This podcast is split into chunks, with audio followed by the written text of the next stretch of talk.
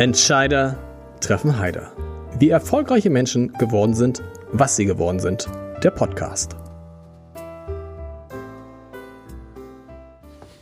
Herzlich willkommen zu einer Spezialausgabe von Entscheider treffen Heider zur Bürgerschaftswahl in Hamburg. Treffe ich mich ja mit den Bundesvorsitzenden der jeweiligen Parteien und, der, und den Spitzenkandidaten. Und heute habe ich zu Gast den Bundesvorsitzenden der Linken, sagt man nicht Bundesvorsitzender, richtig, der Linken, Bernd Rixinger, und eine der Spitzenkandidatinnen der Linken in Hamburg, Sabine Bördinghaus. Schön, dass Sie beide da sind. Herzlich willkommen, freut mich sehr. Hallo. Ähm, wir haben, ich, ich, muss das machen. Normalerweise ist die erste Frage immer an den Bundesvorsitzenden, ähm, wie denn sein, seine Sicht auf Hamburg ist von außerhalb. Aber wir haben eben gerade schon, das hat ja keiner mitgekriegt, über Kochen gesprochen, Herr Rixinger. Und ich wusste nicht, dass Sie so äh, offensichtlich so ein guter Koch sind, dass Sie eine eigene Kolumne haben in einer Stuttgarter, in der, Stuttgarter Zeitung.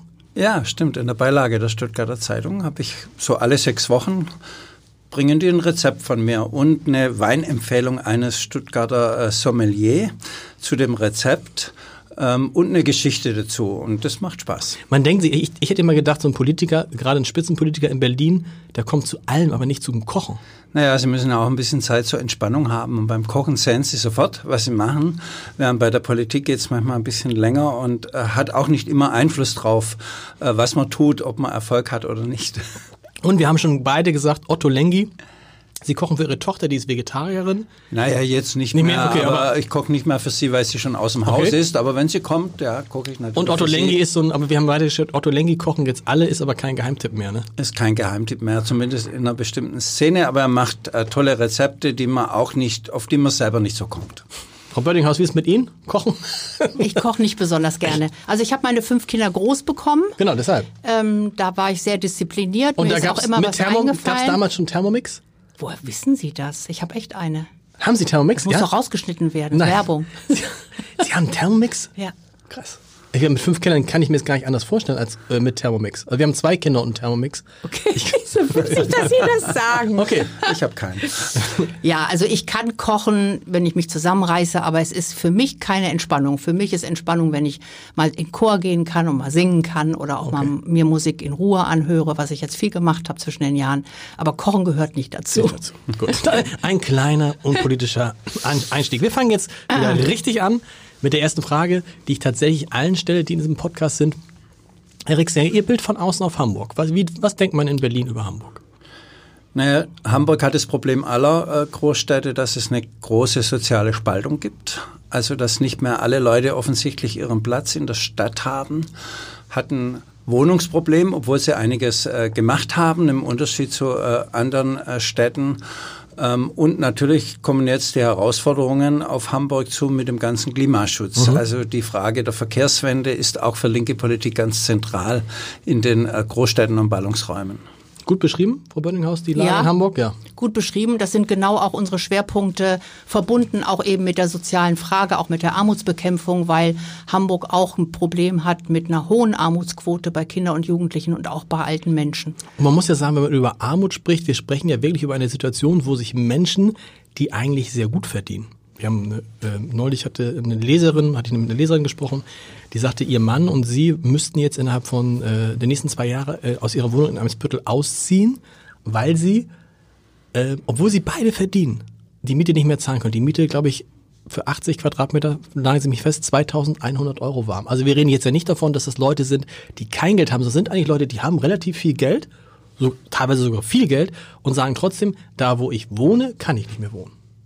Ja, das ist, ist so. wirklich eine, eine, riesige Herausforderung hier in Hamburg. Deswegen sagen wir auch, guckt nach Berlin, lernt von Berlin und lasst uns den Mietendeckel einführen. Also das ist jetzt das, womit wir in den Wahlkampf okay. gehen. Und dann schreien in Hamburg alle und sagen, um Gottes Willen, wir müssen viele Wohnungen bauen und wir dürfen der Wirtschaft keinen Vorgaben machen. Ja, sie müssen halt Sozialwohnungen äh, bauen, die öffentlich gefördert genau. sind. Ich meine, man sieht es ja ein bisschen an Wien wenn sie einen hohen Anteil an öffentlichem Wohneigentum haben, sinken die Mieten. Genau. Und deswegen haben wir ja da einen Dreiklang, dass wir sagen, okay, ähm, wir machen begrenzen die Mieten, Moratorium, erstmal keine Mieterhöhungen mehr für fünf Jahre und Mietendeckel drauf. Auch ein neuer Mietspiegel äh, zu berechnen, finde ich auch toll am Hamburger äh, Programm.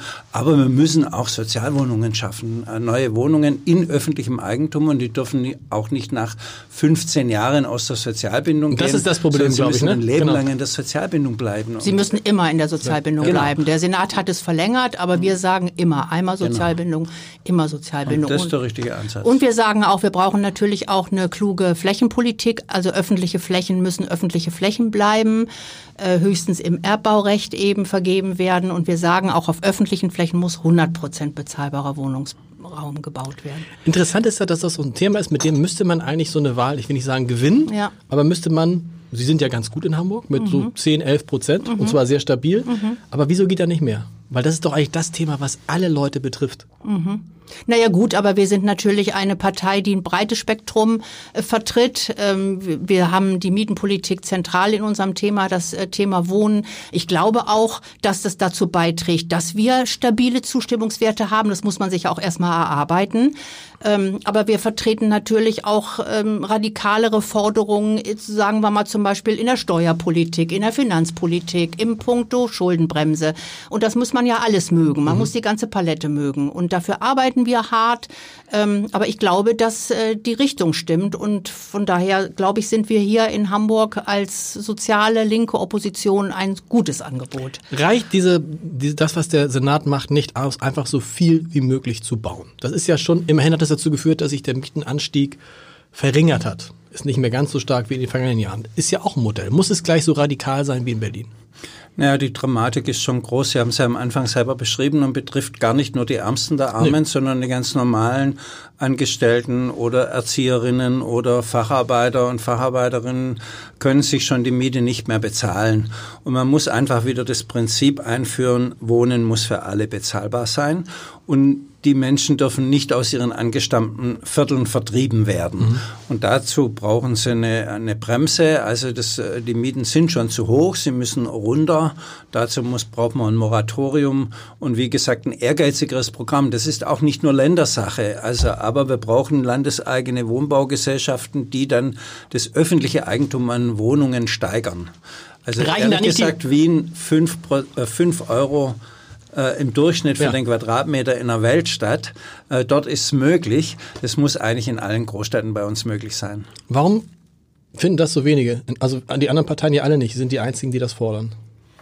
Weil an sich wäre dieses Beispiel Wien, Hamburg vergleicht sich ja gerne mit anderen großen ja. Städten. Wien wäre so ein tolles Beispiel, zu sagen, genau. wir müssen es ja irgendwie in den Griff kriegen, weil ich sage naja. Ihnen, ich fand es interessant neulich jetzt, ähm, ähm, äh, wir hatten, ich hatte mir neulich eine Wohnung mal angeguckt ähm, in äh, auf der Uhlenhorst, ist gar nicht so eine gute Gegend, in einem in, äh, Innenhof, der bebaut wurde, eine 70 Quadratmeter Wohnung, also relativ dunkel unten. Und dann fragte ich den Makler, ähm, was er denn dafür, wenn man ihn vermieten würde, was er denn dafür einen äh, Mietzins nehmen würde. Und ich hätte so gedacht, man nimmt für diese Lage 12 Euro, mhm. kalt. Und da sagte der Makler, 70 Quadratmeter Wohnung, Innenhof, auf der Uhlenhorst, aber so, äh, also äh, Hauptverkehrsstraße sagt er, unter 18 würde ich gar nicht erst beginnen. Mhm. Na gut, wow. Ich glaube auch, dass ein Punkt ist, dass wir das Alleinstellungsmerkmal haben zu sagen, wir müssen auch wirklich umsteuern. Also Wohnen ist ein Menschenrecht mhm. und Wohnen muss für Menschen gedacht und geplant werden und nicht für Investoren. Und ich glaube, da liegt einfach so ein bisschen noch der Punkt, dass die anderen Angst haben, sich wirklich mit den Investoren anzulegen und dann eben auch zu sagen, Wohnungsbau ist öffentliche Aufgabe. Und das hat natürlich wieder auch was dann mit Finanzen zu tun und mit einer anderen Geldpolitik, die gefahren werden muss. Und von daher sind das, glaube ich, noch dicke Bretter, die wir bohren. Ich meine, beim 365-Euro-Ticket, was wir gefordert haben, hat die CDU jetzt schon von uns gelernt. Genau. Von daher geben wir da auch gar nicht auf. Und ich bin mir sicher, das äh, wird so kommen, weil, wie gesagt, Sie schildern es ja. Wohnen ist das Thema, was allen unter den Nägeln brennt. Und deswegen wird es so im System kleine Schrauben zu drehen auf Dauer nicht helfen. Aber Sie sehen an dem Beispiel, dass die linke Politik wirkt, viele Dinge, die ja vor Jahren nur wir so gesehen haben, Ja. dass man sozialen Wohnungsbau betreiben muss, dass man einen höheren Mindestlohn braucht, äh, dass man eine Verkehrswende braucht. Jetzt reden alle davon und ähm, insofern hat die Linke schon eine Vorreiterrolle und wenn sie nicht da wäre, würden die anderen doch gar nicht ähm, auf diese Sprünge kommen. Umso erstaunlicher ist es, dass sie nicht so eine ähnliche Entwicklung haben wie die Grünen. Weil beide Parteien haben ja etwas vorhergesehen, wofür sie lange beschimpft wurden und auch angefeindet wurden. Und die Grünen profitieren jetzt davon, dass sie die Klimaschutzpartei Ja. sind. Genau wie Sie es beschreiben, Mindestlohn, also alles, was Sie eben beschrieben haben, warum profitieren Sie dann trotzdem nicht noch stärker davon? Ich, ähm, erstens sind die natürlich äh, länger im Geschäft wie wir. Also Mhm. wir sind eine junge Partei. Wir sind gerade jetzt mal 13 Jahre alt. Die Grünen feiern 40-Jähriges. Also die hatten ein bisschen mehr Zeit. Und dann äh, greifen natürlich die äh, Grünen dadurch, dass sie auch in, in einem gewissen Sinn beliebig geworden sind und mit allen anschlussfähig sind, äh, gehen sie halt stärker in die Mitte. Und das äh, wollen und können wir nicht. Wir wollen schon unseren politischen Positionen treu äh, bleiben und gucken, dass wir für unsere politische Position mehr Leute gewinnen. Und das geht halt vielleicht Stück für Stück. Aber äh, dass wir in Großstädten wie Hamburg zweistellig sind, ist erstmal eine gute Ausgangsposition. Und ist auch ein Beleg für das, was Sie gesagt haben, dass nämlich tatsächlich diese äh, Armut-Reichtumsgeschichte eine ist, die, so, die in Hamburg eine Riesenrolle spielt, weil sonst, warum sollte jemand sonst die Linken wählen, wenn es dieses Problem nicht gäbe? Und da haben wir ein Alleinstellungsmerkmal. Also ich meine, ich merke das in meinen Bereichen, zum Beispiel auch Bildung und Kinder- und Jugendpolitik. Ähm, das ist ein unglaublich großes Thema, ähm, die soziale Spaltung und die Armut bei jungen Menschen. Und ich habe das im Rahmen der Enquete-Kommission festgestellt, das ist für Rot-Grün ein Thema, was wehtut. Ähm, das wollen die nicht debattieren, das wollen die nicht auf der Agenda haben. Und da haben wir eine ganz hohe Verantwortung, da immer wieder äh, dieses Thema zu bearbeiten. Und wir haben auch ganz konkrete Vorschläge, was man auf Landesebene tun kann. Der Senat macht etwas. Wir behaupten auch nicht, er täte nichts. Aber es also führt Dritt, der Drittelmix beim Wohnungsbau ist ja immerhin ist ja nicht verkehrt, um die, die Vielzahl von Wohnungen zu bauen. Na gut, aber meine Kollegin Heike Sudmann weist immer sehr äh, überzeugend nach, dass selbst der Drittelmix, den wir von Anfang an kritisiert haben, schon nicht eingehalten wird. Also da brauchen wir wirklich einen anderen Mix. Wir brauchen mindestens 50 Prozent und wie gesagt auf öffentlichen Flächen 100 Prozent. Aber ich will auch bei der Armutsfrage sagen, das Land könnte viel mehr tun, konkret wirklich Armut zu bekämpfen.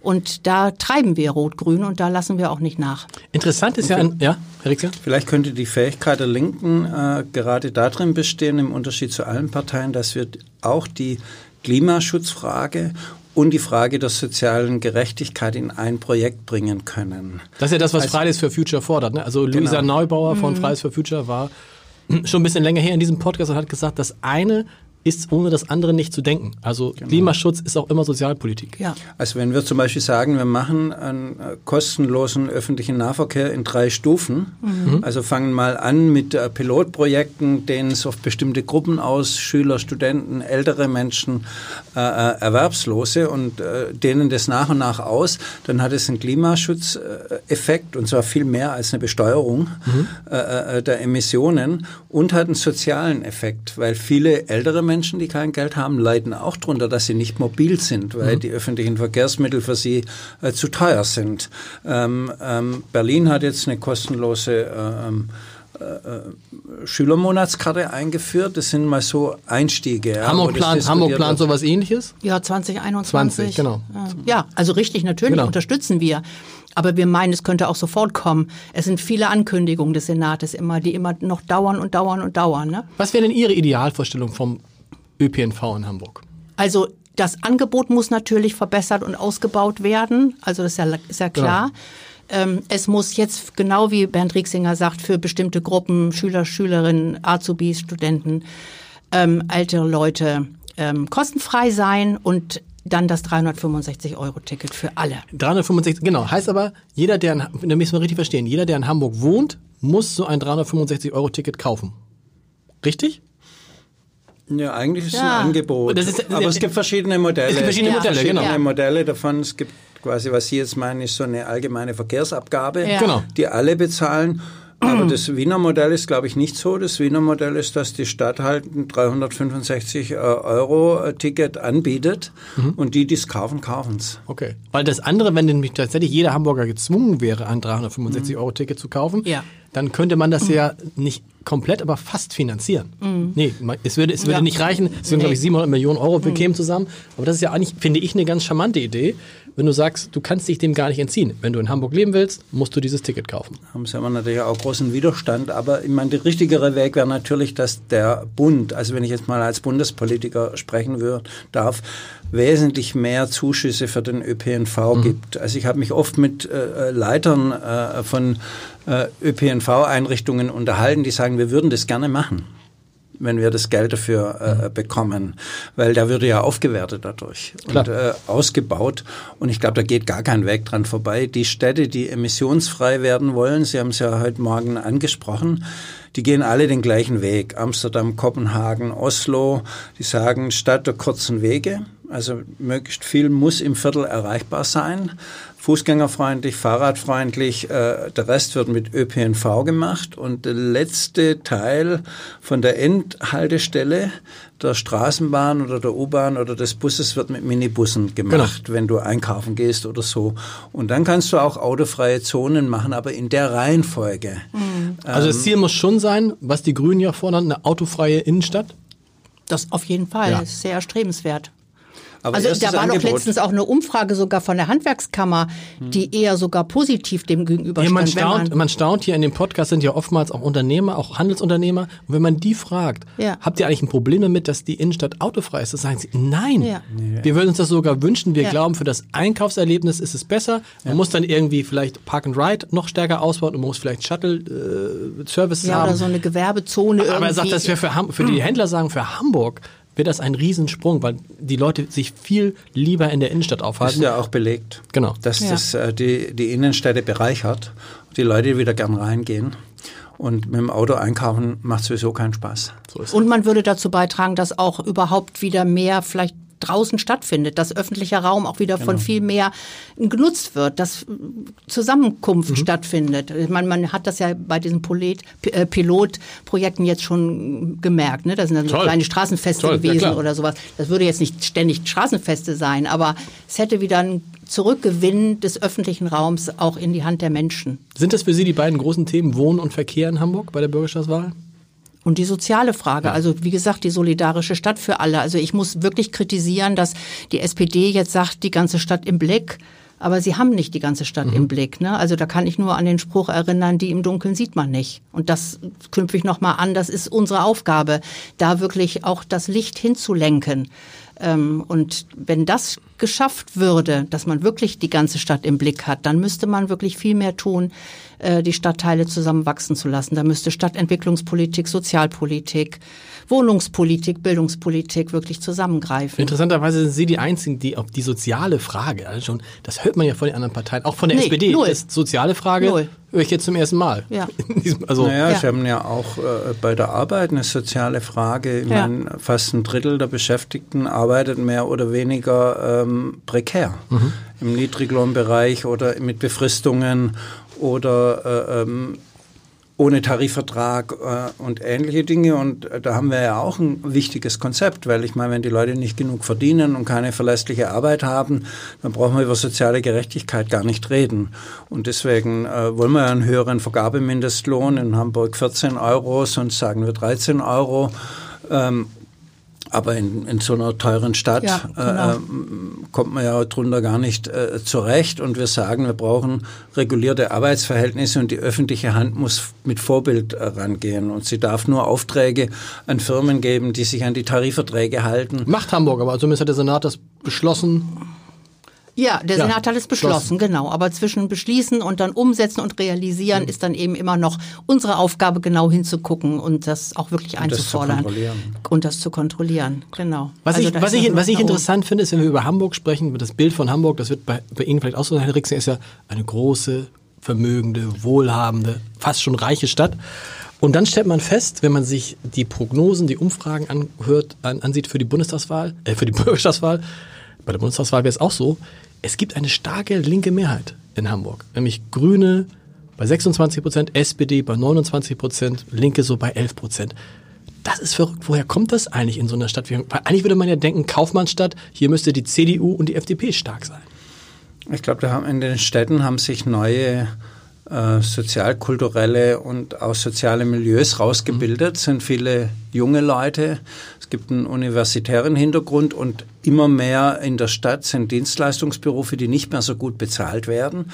Die Leute sind oft qualifiziert, die haben ein Abitur oder Studium gehen trotzdem von einer Befristung in die nächste und die äh, wissen, äh, dass ihre Lage gar nicht so gut ist. Und es ist im Übrigen mit einem geringen Einkommen gar nicht so einfach, in einer reichen Stadt zu leben.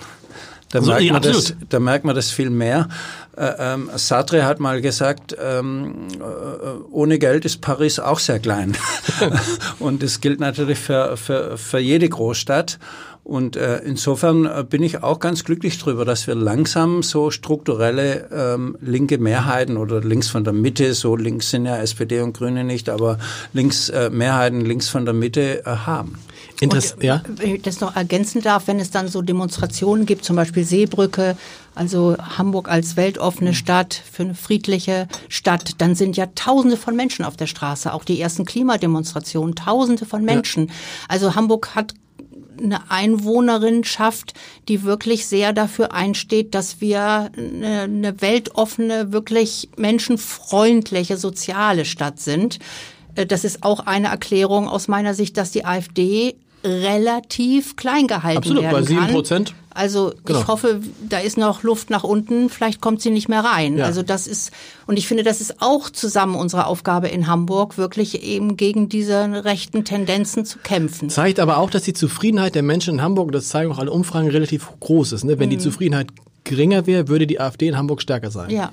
Weil die natürlich ein Frustpotenzial auch auf sich vereinen. Für, für Sie ein bisschen, für Sie ein bisschen, ich nenne es mal bitter, ist natürlich, dass die Roten und die Grünen sie nicht brauchen.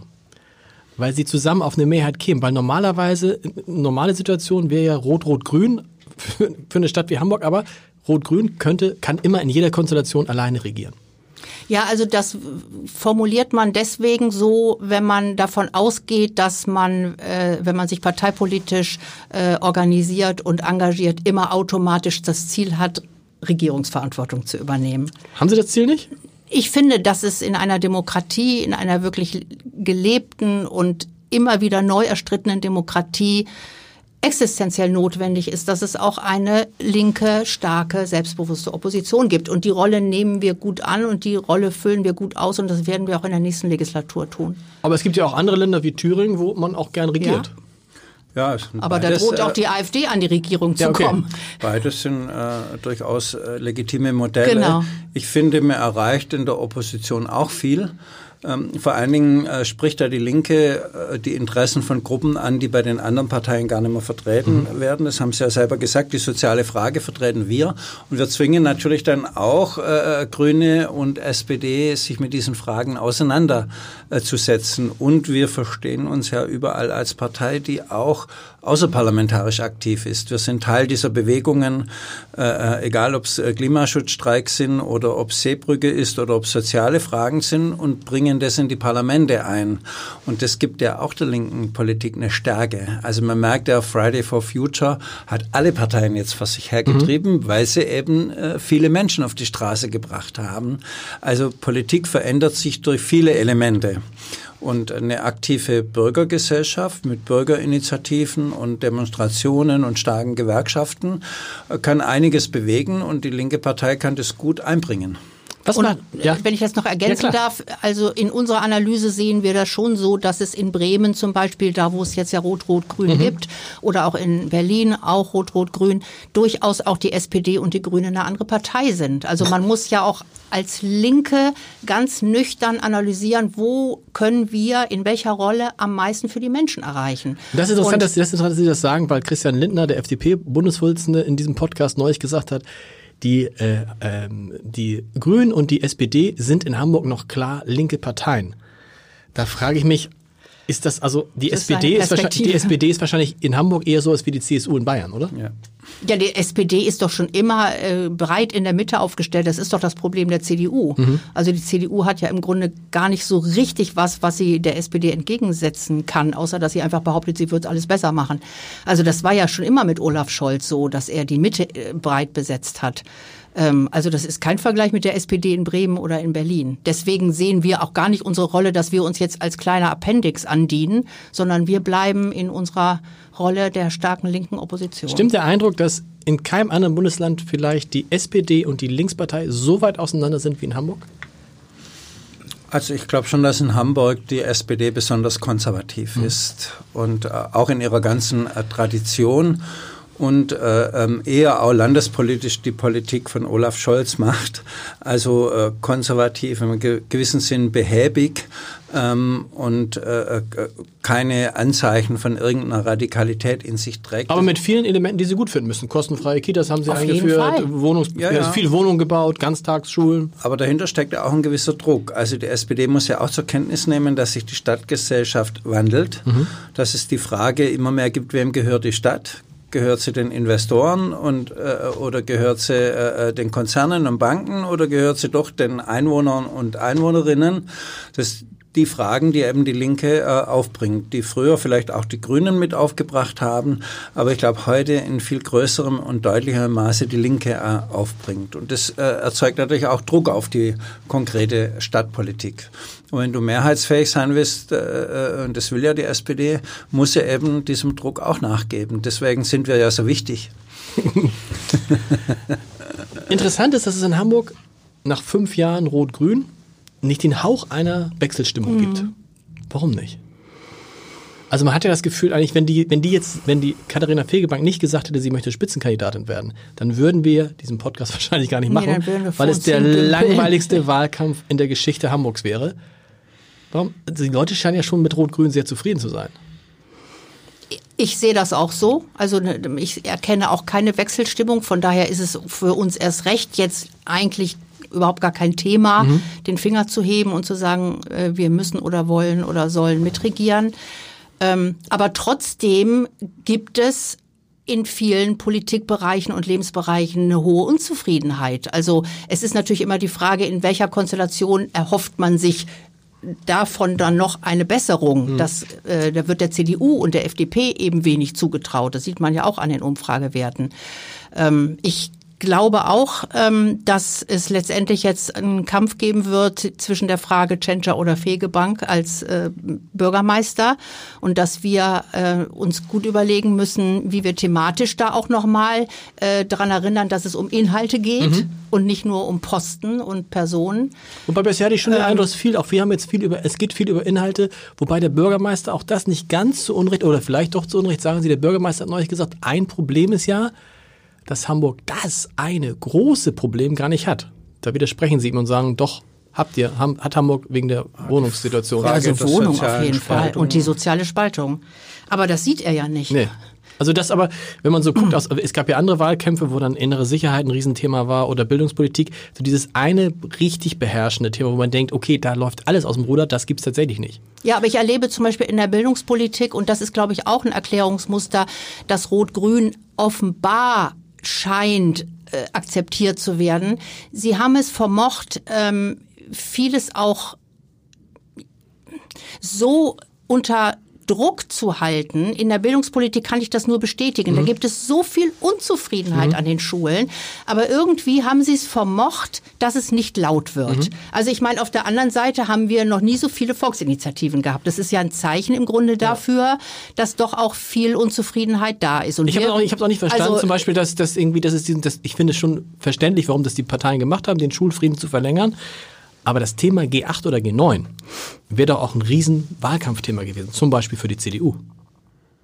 Ja, Damit aber, haben die die Wahl in Schleswig-Holstein vor drei Jahren gewonnen. Ja, aber, aber Schleswig-Holstein hat ein anderes Schulsystem als äh, Hamburg. Also ähm, das ist im Zwei-Säulen-Modell, wie wir es in der klassischen Reihenform haben in Hamburg, nochmal anders zu diskutieren. Mhm. Und das haben ja die Fachpolitikerinnen auch erkannt. Die waren ja nicht für G9. Mhm. Also das, ähm, da war ja auch die CDU gespalten. Also glaub, das kann das man nicht einfach so transferieren. Ja. Ich glaube, dass in der Bildungspolitik ein Problem besteht. Also überall, auch in Hamburg, hängt der Bildungserfolg viel zu stark von der sozialen Herkunft ab. So ist es. Und das weiß man eigentlich schon seit 30 Jahren. Ja. Man weiß auch, was man dagegen machen muss. Ja, man braucht Aber sagen Sie mir das mal dagegen, weil das ist, glaube ich, dieses, das, dieses, dieses große äh, Drama der SPD, dass die SPD, seit es sie gibt, sagt, wir müssen daran was ändern. Der, mhm. der Bildungserfolg darf nicht von der sozialen Herkunft äh, abhängen. Und gerade in Bremen, wo ich auch drei Jahre gearbeitet habe, hat man gesehen, sie haben es überhaupt nicht geschafft. Im Gegenteil, mhm. es hat sich zum Teil noch verschärft. Naja, die, das Geheimnis ist völlig klar. Du brauchst mehr Lehrer, und die Kinder, die, äh, sagen wir mal, mehr Probleme haben, müssen gezielt gefördert werden. In Finnland zum Beispiel sieht die ganze Klasse gar nicht alle Lehrer, weil mehrere Lehrer dafür da sind, die Schüler, die unter dem Schnitt der Klasse sind, mhm. an den Schnitt der Klasse heranzuführen.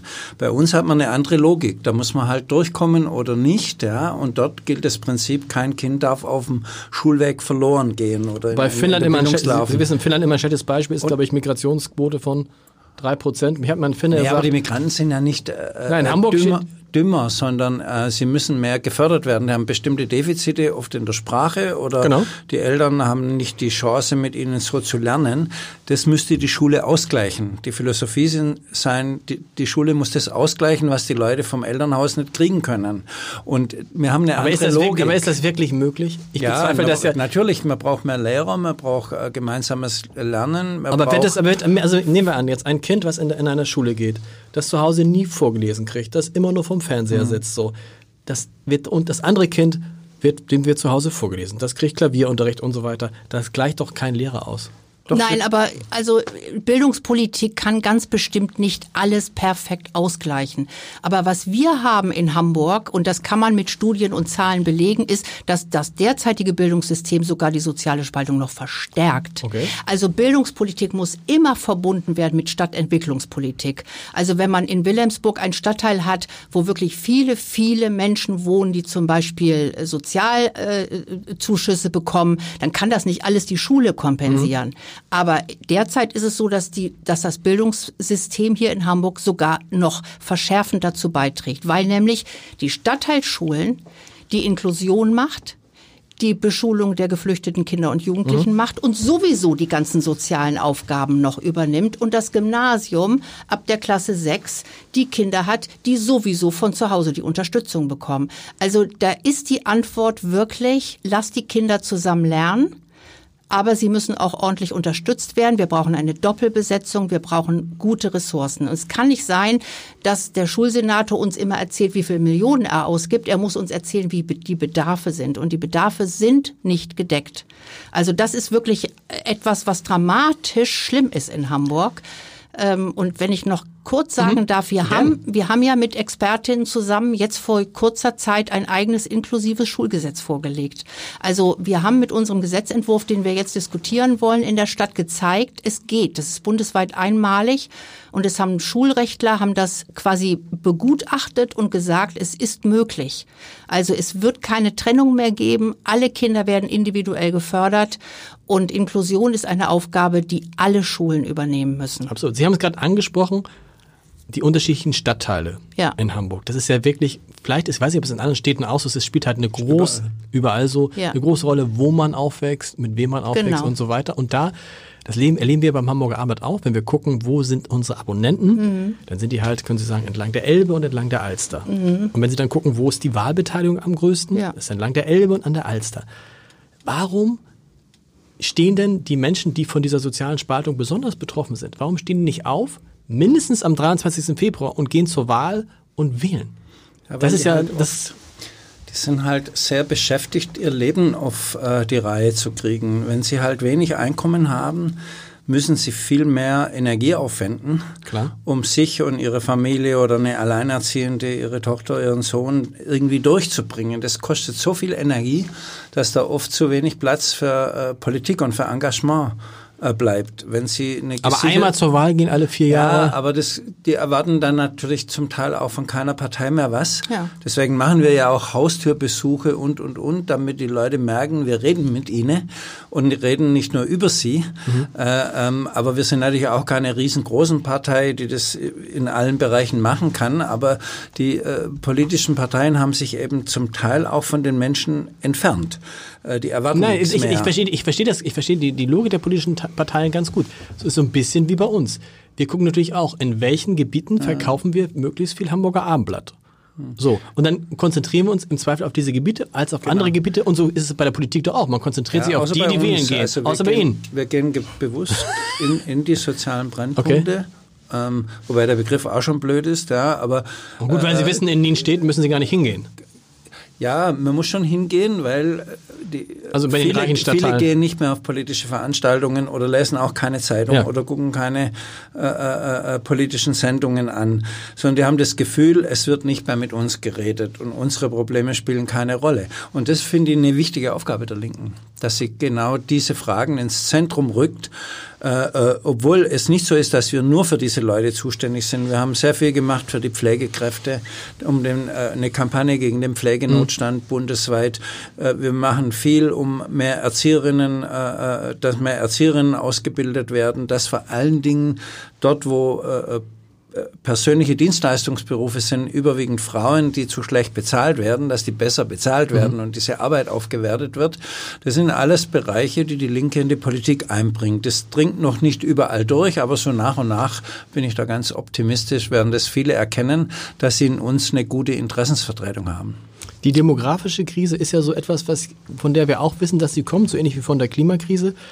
Was ist da der Schlüssel? Äh, Hamburg hat jetzt schon Schwierigkeiten, Pflegekräfte zu finden. Hamburg hat jetzt schon Schwierigkeiten, eigentlich in allen Bereichen, gerade in Bereichen, die jetzt nicht so top bezahlt sind, Leute zu finden. Einziger Schlüssel ist, mehr Geld bezahlen? Für Krankenschwestern, für Krankenpfleger, Fälle Altenpfleger. Also Ja. man muss, es gibt einfach keinen Grund, warum eine Erzieherin oder eine Krankenpflegerin 1000 Euro weniger hat wie jemand auf der Werft oder äh, im, im, in der Automobilfirma. Die Arbeit, ähm, also nicht die sollen weniger kriegen, sondern die müssen deutlich mehr kriegen. Also wenn sie deutlich mehr hinlegen, kriegen sie natürlich auch mehr Arbeitskräfte. Klar. Vor allen Dingen werden die Berufe dann auch für äh, Männer interessant. Aber warum eigentlich, warum, das habe ich nie verstanden, warum kriegen wir es eigentlich nicht hin? Da muss doch der Druck aus der Gesellschaft kommen, dass wir in den Bereichen, über die Sie gerade sprechen, also in Kitas, in Krankenhäusern, in Pflegeheimen, da geht es doch um das Wichtigste, was wir haben, nämlich um unsere Kinder, um unsere Omas, um unsere Eltern und so. Warum zahlen wir ausgerechnet diesen Leuten, die, die sich darum kümmern, warum zahlen wir die so schlecht? Ja. Das ist für mich ein Phänomen. Und, und die auch. Frage ist, und warum lassen sich das diese Leute dann gefallen? Naja, die kämpfen ja. Also ich meine, das Pflegebündnis war ja, hatte ja einen starken Auftritt in Hamburg. Leider sind sie dann eben vors Verfassungsgericht gezerrt worden und aus anderen formalen Gründen gescheitert.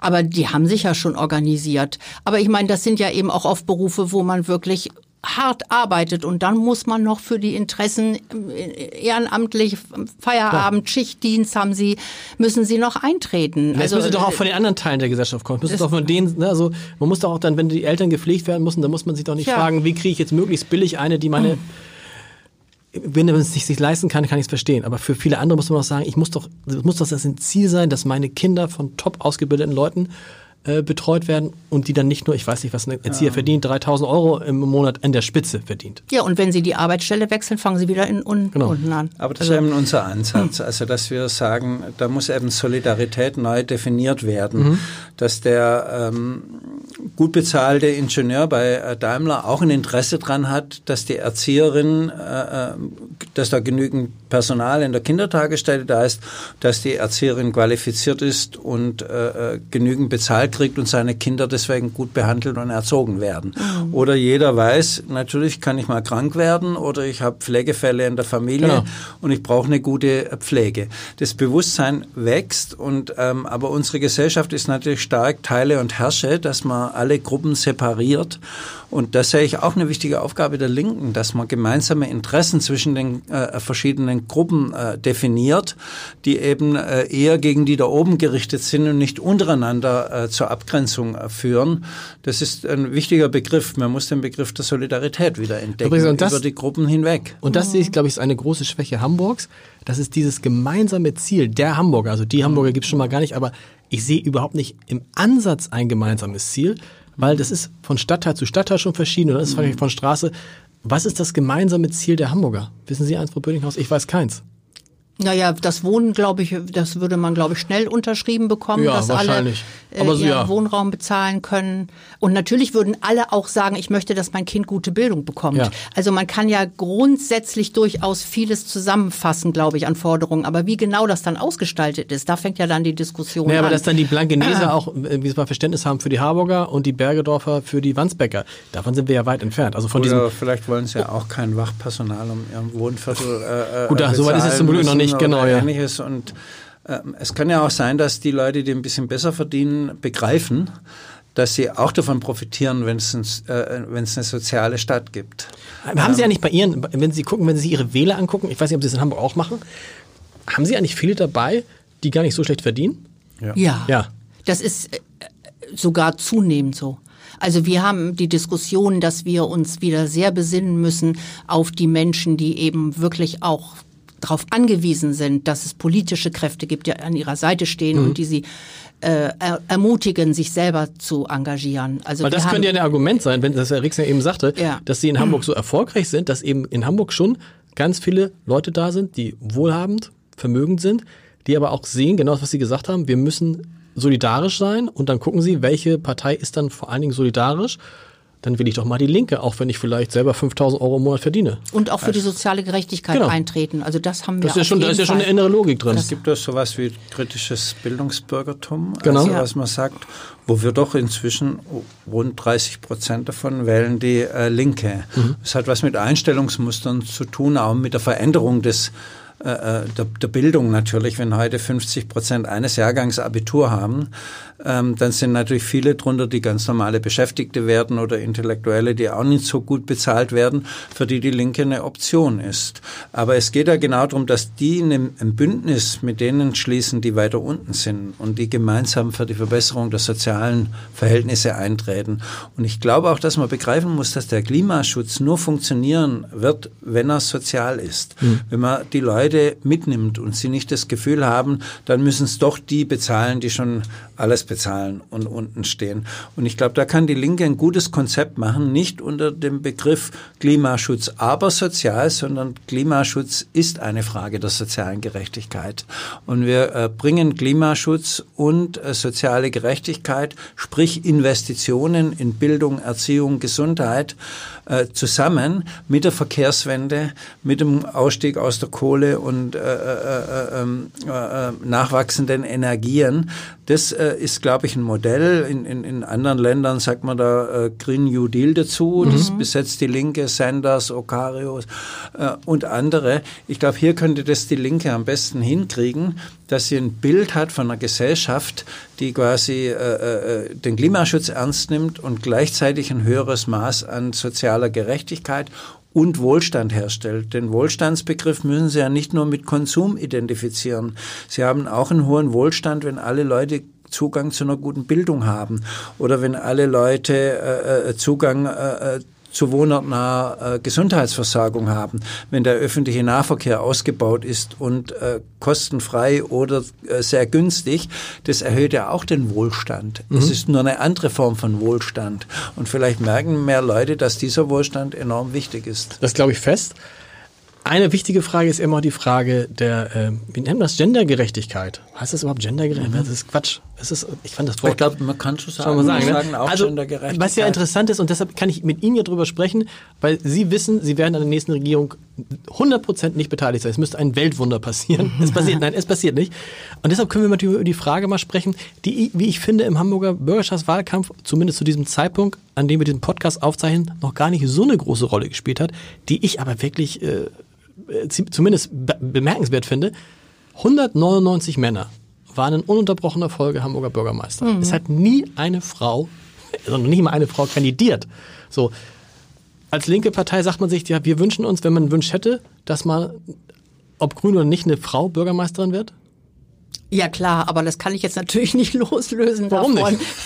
Deswegen würde ich jetzt nicht Frau Fegebank wählen. Okay. Ähm, aber klar, also das hätte schon längst sein müssen. Aber es hat natürlich was mit der inneren Verfasstheit der einzelnen Parteien zu tun, dass eben immer wieder Männer vorne sind. Das finde ich gut, dass Sie das mal sagen, weil sonst Ja, heißt es ja immer, es hat mit den Parteien zu tun, es hat eben nicht nur mit der Gesellschaft zu tun, es hat mit den Parteien Ja, zu tun. natürlich, äh, klar. Also ich meine, das haben wir jetzt ja auch bei der Ehrenbürgerschaft geschafft. Kirsten Boye ist jetzt die fünfte Ehrenbürgerin von insgesamt 36. Ja, und dann hat weiß ich gar nicht, welche Zeitung geschrieben, ja gut, jetzt ist es endlich eine Frau, dann kann ja nächstes Mal Udo Lindenberg wieder ein Mann sein. Naja, aber ne, da- Wo ich bei der Rede gesagt habe, nee, jetzt lass erst mal wieder ein paar Frauen folgen. Aber das ist, Sie wissen ja, Ah. wir müssen ja erklären, die Zeitung war das Hamburger Abendblatt, aber so haben wir haben, wir haben es geschrieben, weil im Vorhinein Carsten Broster, Peter Tschentscher und auch Katharina Fegebank gesagt haben, Udo Lindenberg wäre ein ganz toller Ehrenbürger.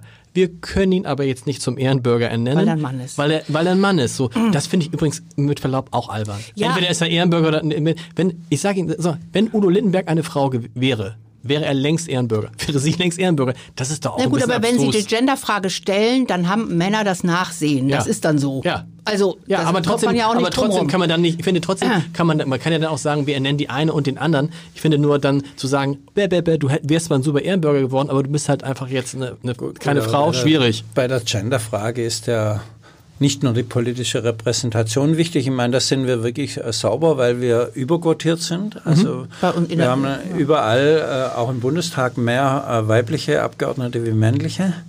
Ähm, und haben eine strenge äh, Quote bei allen Positionen, auch in der, in der Partei. Also wenn das alle Parteien so machen würden, wäre es überhaupt kein... äh, Machen ja jetzt ja fast alle, ne? Nach ihrem- Also, oder? Bei- Waren Sie, waren Sie, Nee, waren, nee. waren die, CDU Grünen, waren die, hat keine Quotierung, der FDP hat keine. Ja, aber die SPD, der die SPD Grünen- aber auch nur, glaube ich, eine Drittel oder aber keine volle. ich meine jetzt, was die, was die Vorsitzenden anbelangt. Also es gibt ja jetzt irgendwie, Ja, Sie haben, jetzt- Sie, Ja, ja, ja. Sie sind ja, Ja. auch, sind ja Co-Vorsitzender. Aber- aber wir waren die, noch die. Ja, genau. Und die, und die Grüne muss man jetzt Genau. der Fairness halber auch sagen. Aber es geht ja bei Gendergerechtigkeit um mehr. Das geht ja auch um gleiche Bezahlung von äh, Männern und Frauen und äh, nicht nur bei gleicher Arbeit, sondern bei gleichwertiger Arbeit. Wir haben Ja. uns ja vorher drüber unterhalten. Es äh, geht auch nicht nur um die Führungspositionen, sondern es geht quer durch die Gesellschaft, dass dort, äh, wo man sich um Menschen kümmert. Ich sage immer, es ist ja eigentlich unfassbar, dass wir Leuten, denen wir unser Geld anvertrauen, mehr bezahlen, wie denen, denen wir unsere Kinder, unsere Alten und unsere Mein Reden, so ist es, ja, anvertrauen. genau. Warum? Weil es Warum? überwiegend Frauen äh, sind, die dort beschäftigt sind. Und wenn wir dort anfangen, dann wird sich, also dort, wo die Masse quasi äh, äh, äh, der, der Frauen auch ist und wo die Ungerechtigkeit am größten ist, dann wird sich das auch durchsetzen in der Politik. Wie, deshalb nochmal die Frage. Dieses, diese Geschichte Frau-Mann in Hamburg, erstmals im Jahr, das muss man sich mal reinziehen, im Jahr 2020, erstmals das Duell Frau gegen Mann. Wie groß wird das eine Rolle spielen? Bisher taucht das wenig auf, aber wenn ich jetzt äh, als Frau müsste man doch sagen, jawohl, ich muss doch jetzt eine Frau wählen. Ist doch mal höchste Zeit. Übrigens, bei Ihnen sind ja auch Frauen Spitzenkandidaten. Bei der, äh, bei der FDP ist eine Frau eine Spitzenkandidatin. Nur bei der SPD und bei der CDU sind Männer Spitzen. Also da, immerhin, da dreht sich ja einiges. Aber wird das, kann das einen Ausschlag geben für Katharina Fegebank im Wahlkampf? Naja, das ist jetzt in die Kristallkugel gucken. Ich Ja. glaube schon, dass es auch dazu beitragen wird, dass äh, es am Ende eine Fokussierung sein wird, habe ich ja schon gesagt, Tschentscher oder Fegebank. Ja. Und dass die Frauenfrage bei manchen sicherlich auch eine Rolle spielt. Aber letztendlich wird ein nicht-grünen Wähler nicht Katharina Fegebank wählen, weil sie eine Frau ist. Das wäre irgendwie auch, äh, glaube ich, ein bisschen zu weit gedreht, Genau, die auch- Genderfrage. Ähm, aber ähm, ich glaube, dass das letztendlich das Duell sein wird am Ende des Tages. Ähm, dann ist aber weniger ausschlaggebend, dass sie eine Frau ist, sondern dass die Grünen erstmals mit einer Frau die Chance haben, die Mehrheit zu kriegen und den Senat zu stellen. Also in dieser Kombination, glaube ich, wird es äh, sehr, sehr spannend werden am Ende. Das glaube ich schon. Nutzt- und auch ja. nochmal die klare Ansage von Peter Tschentscher, dass er nicht bereit steht jetzt in einer Juniorpartnerschaft. Also da gibt's ja dann Was man, aber, was man verstehen kann. Ne? Ich, ich will oder? das gar nicht bewerten, Ja. aber das kommt natürlich noch dazu. Das gibt dem Ganzen noch mal einen Drive. Ich hoffe, dass durch das Wahlrecht aber die Menschen nicht vergessen, dass es auch noch die Linke gibt. Man kann ja auch durchaus als Wählerin und Wähler sehr strategisch wählen. Übrigens ist das nicht nochmal, das ist gut, dass Sie es ansprechen, nochmal ein Punkt. Wir haben vorhin darüber gesprochen, dass sich ja Menschen aus sozial schwächeren Stadtteilen, komisches Wort, aber schwer tun bei der Wahl. Und die Hamburger Wahl mit ihrem Kumulieren und Panaschieren ist doch wirklich, das, das ist doch wirklich so, wie du den Leuten sagst, weißt du, Entschuldigung, selbst ich das heißt, selbst ich klingt auch blöd, aber ich denke immer noch, was muss, wie viel Stimmen habe ich jetzt? Wo muss ich jetzt wählen? Habe ich jetzt zehn? Dann erzählst du dich so, das ist doch das verrückteste Wahlsystem, was es überhaupt gibt, oder? Also ich kann das nicht so. Sie finden das gut? Ich finde das, also ich glaube, Leute, es gibt, die gar nicht- also- es, es gibt ja. sicher einiges dran zu verbessern. Also auch dieses ganze Auszählmanöver, was jetzt eigentlich am Ende zieht und was jetzt irgendwie wirklich dann den Ausschlag gibt. Da blicken auch, glaube ich, nicht alle immer letztendlich so durch. Nicht alle? Aber es ist doch nicht schwer zu verstehen, dass man in seinem Wahlkreis fünf Stimmen hat und dass man auf der Landesliste fünf Stimmen Aber man hat. kennt so die, aber man, ich, nicht. ich, kennen Sie das Aber System? man Herr muss, man muss natürlich ja politische kein- Bildung machen. Man Ja. muss natürlich auch aufklären. Man muss vorher auch Man muss natürlich sich ganz viel, man müsste ganz viel, also ich ja, aber das ist doch für uns der Auftrag, auf die. Menschen zuzugehen. Es ist doch im Grunde auch wieder äh, eine Möglichkeit, mit den Menschen in Kontakt zu kommen und gemeinsam auch darüber zu reden. Aber ich will Ihnen ein Beispiel nennen, wie weit wir davon, ich glaube ich, von der Wirklichkeit entfernt sind. Ich saß am äh, Wochenende mit, mit sehr guten Freunden zusammen, beide gute Jobs, ähm, und wir sprachen so ein bisschen über Hamburg. Ja. Und dann sage ich, na, und was erwartet ihr von der Wahl? Ach, ist wieder Wahl? Da wusste ich schon mal, okay, Abendblatt lesen die offensichtlich nicht. Äh, ach, ist wieder Wahl. Ah ja, ja, wann denn? Am 23. Februar. Ah ja, okay. Äh, äh, und äh, wie sieht's da aus? Wer, wer tritt denn da an? Wieder dieser äh, Schettner? Ich dachte, wer ist denn Schettner? Peter Schenscher, ja. So. Waren das Hamburgerinnen und Hamburger, Hamburger, ja. Wir reden über Hamburger Elbvororte. So, ja. Und dann sagte ich ja, und dann sagte ja, und dann ist doch diese, die wussten nicht, wer Katharina Fegebank ist. Ich sage Ihnen ein anderes Beispiel. Geschäftsführer eines großen Hamburger Unternehmens äh, fragt mich, was hat denn der Peter Tschentscher gemacht, bevor er Bürgermeister wurde? Und ich denke natürlich, der will wissen, was ist der vom Beruf und sag also Laborarzt.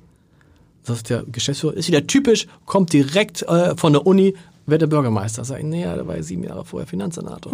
So, verstehen, was ich meine? Ja. Also den Leuten, Herr Rixinger hatte eben so, sie hatten so nett gelacht über das Hamburger Wahlsystem. Nein, ich, halt, ich kenne es ja gar nicht anders. Die, bei den Kommunalwahlen in Baden-Württemberg ist es genauso. Okay. Da können Sie auch äh, äh, panaschieren und ähm, Kumulieren. Sie können Kumulieren. Den, und kumulieren. Sie können den Stimmzettel abgeben von einer Partei. Sie können Ja. eine Partei nehmen, andere Parteien dazuschreiben. Ist auch äh, kompliziert.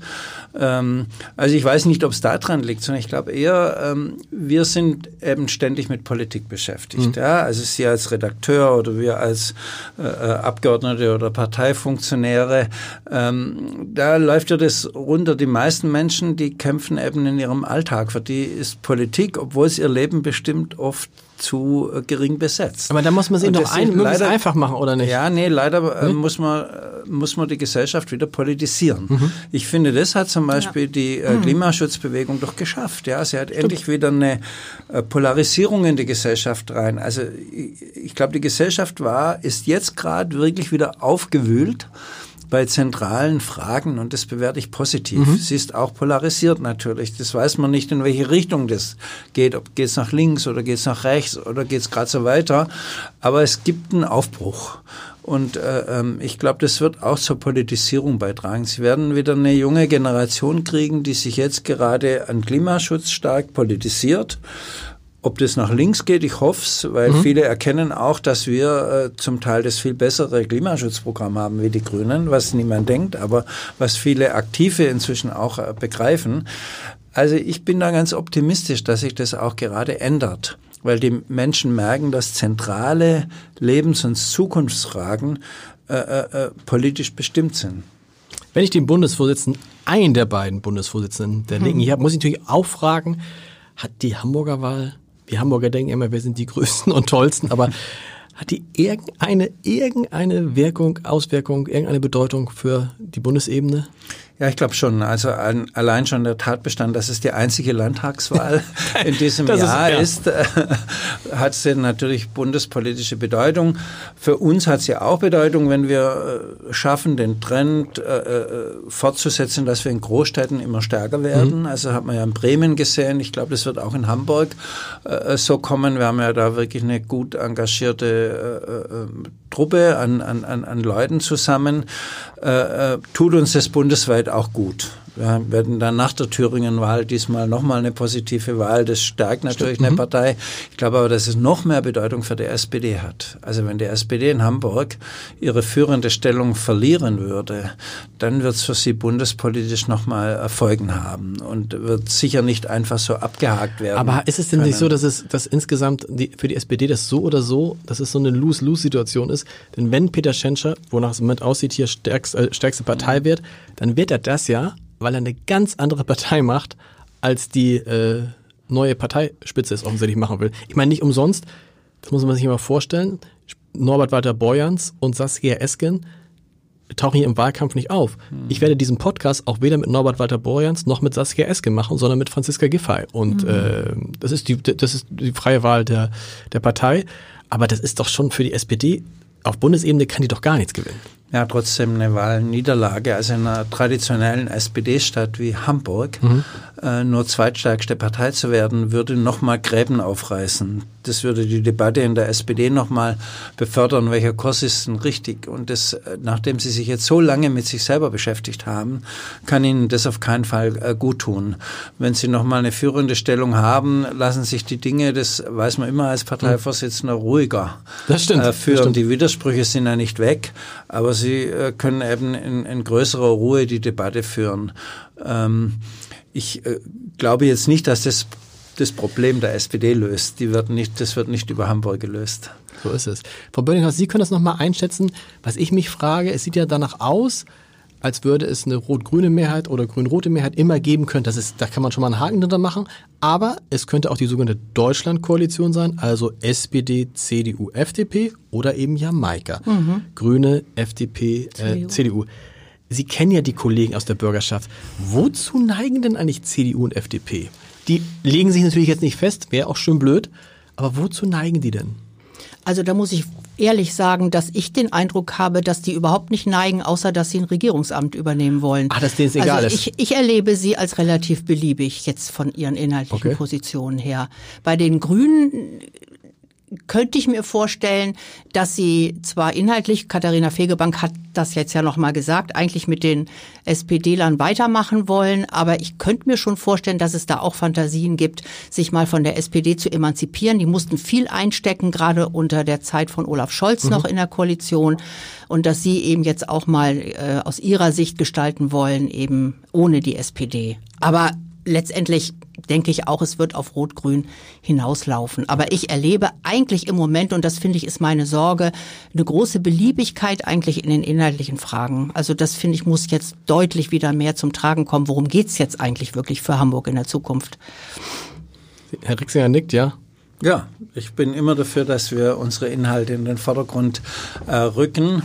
Äh, leider geht's nicht immer nur nach Inhalten, aber dort, wo es um Inhalte geht, machen wir auch immer eine gute Figur. Aber Jamaika wäre irgendwie so naheliegend, oder? Man hat das Gefühl, so eine Deutschland-Koalition in Hamburg, das wäre so ein Schritt zurück. Mhm. Naja, wenn die SPD ähm, hinter den Grünen landet und sie sagt, sie geht nicht als Juniorpartner, muss sie sich ja was überlegen. Das stimmt. Ja. Dann muss sie probieren, eine andere Koalition zu schmieden. Ähm, ich glaube jetzt, dass es kaum gelingen könnte, gegen SPD und Grüne eine äh, Regierung zu schmieden. Welche Rolle, letzte Frage, welche Rolle wird der Einsatz der massiven, der massive geplante Einsatz der Bundesprominenz der Grünen in Hamburg spielen? Es heißt, Robert Habeck und Annalena Baerbock verbringen die letzten zwei Wochen des Wahlkampfes komplett in Hamburg. Diese Hilfe hat Peter Tschentscher natürlich nicht. Also die SPD ähm, hat Angst. Die okay. hat wirklich richtig Angst, bin ich mir sicher. Und deswegen versuchen sie im Grunde an ihre Hochzeit unter Olaf Scholz anzuknüpfen, zumindest noch in Erinnerung. ähm, und haben deswegen ja auch schon klar eine Absage erteilt an die Bundesvorsitzenden. Äh, die Grünen hoffen natürlich von dem guten Image, das kannst du besser sagen als ich, von den beiden Bundesvorsitzenden zu profitieren. Kretschmann, die kommt, machen, Kretschmann kommt auch für mehrere Wirtschaftsgeschichten nach Hamburg. Die machen einen guten genau. Auftritt, die machen, die präsentieren sich, die streiten sich nicht. Es ist für viele Wählerinnen und Wähler ausschlaggebend, dass man auch gemeinsam auftritt, dass man eben nicht ständig sich mit sich selbst beschäftigt und ähm, uneinheitlich auftritt. Also ich glaube schon, dass das die, die Grünen nochmal richtig ähm, unterstützen wird, wenn da jetzt die Prominenz kommt. Aber wir haben auch viel Prominenz. Fans. Genau. Die kommen auch alle. Die kommen auch alle, aber ich meine jetzt in, in diesem Spitzenkampf. wenn, so, wenn wir sagen, wir sind im Moment bei 29 Prozent Herr Rixner, 29 Prozent SPD, 26 Prozent Grüne, zumindest zu diesem Zeitpunkt, in dem der Podcast aufgezeichnet wird.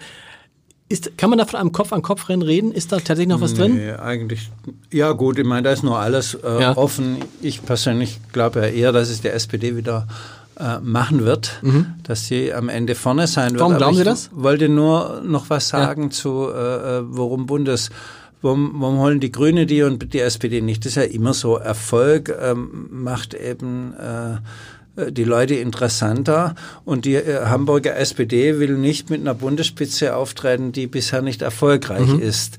Und die äh, äh, Landesspitze der Grünen will halt mit einer Bundesspitze auftreten, die erfolgreich ist. Die haben gerade einen Aufwärtstrend, also bietet sich an, von dem zu profitieren.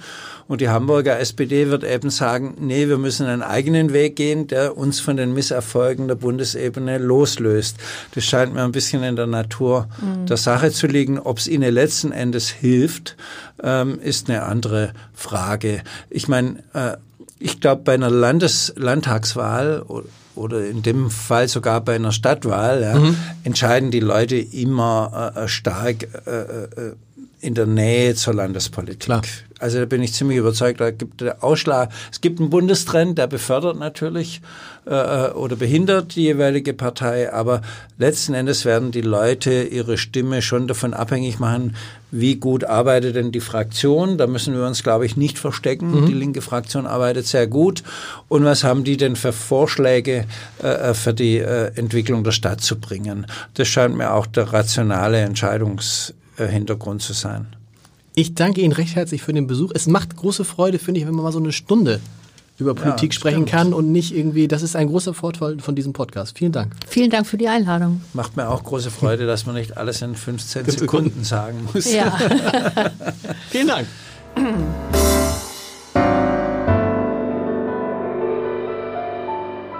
Weitere Podcasts vom Hamburger Abendblatt finden Sie auf abendblatt.de slash podcast.